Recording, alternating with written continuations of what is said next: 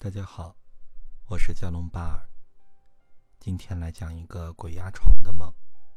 梦境是这样的：我梦见睡在以前和奶奶睡的床上，奶奶已经去世三年多了，但梦里并不知道。听见有人进来了，吹迷烟，然后我超级无力，喊哥哥喊奶奶都喊不出来，也没人回我。突然听见一个同村的老奶奶，她掀开我床上的蚊帐，我跟她说刚才发生的事，她说没事，然后要我猜她刚才在干嘛，我说不知道。她说刚才攒了三根手指头，然后掏出来三个人的手指头对我笑。我清楚的记得，那是除了大拇指和食指的三根手指头，感觉我被骗了。然后下一个就会是要我的手指头了，然后就把自己喊醒了。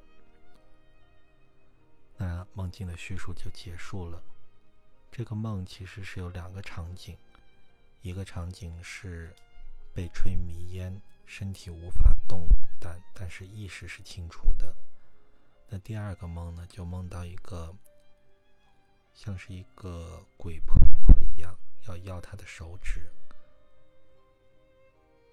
这个梦是这样的，就要说鬼压床，要说一下婴儿的心理，因为婴儿有一个挺矛盾的心理，他的需求全靠亲人来实现。如果亲人照顾得好，他会觉得自己一哭，世界就围绕着自己转，自己是神一样的存在，一动念头就有人服务。那如果亲人照顾得不好，他会觉得神一样的自己被困住了，不能行动。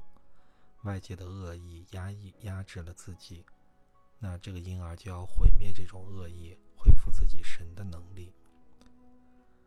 那他在梦的一开始梦到自己被吹迷烟，身体无法动弹，就是鬼压床的那样子的情形，那就是回想到了婴儿时期发出需求没被回应的时候，那么在梦中就会反复的回到这个场景。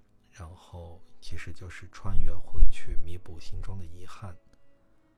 那从同村的老奶奶就是婴儿时期外部世界这种恶意的象征，而要他的手指头就是要他对自己生活失去掌控力，这其实也是梦中手的意义。所以呢，这个人就被困住了，外界有一股恶意在压制着他，让他失去掌控力。即使自己长大了，也要多问问内心的婴儿，他要想要什么，多抱抱他，这样呢，这种鬼压床的感受就会越来越少，就会恢复自己的掌控力。这个梦就解释完了，谢谢大家。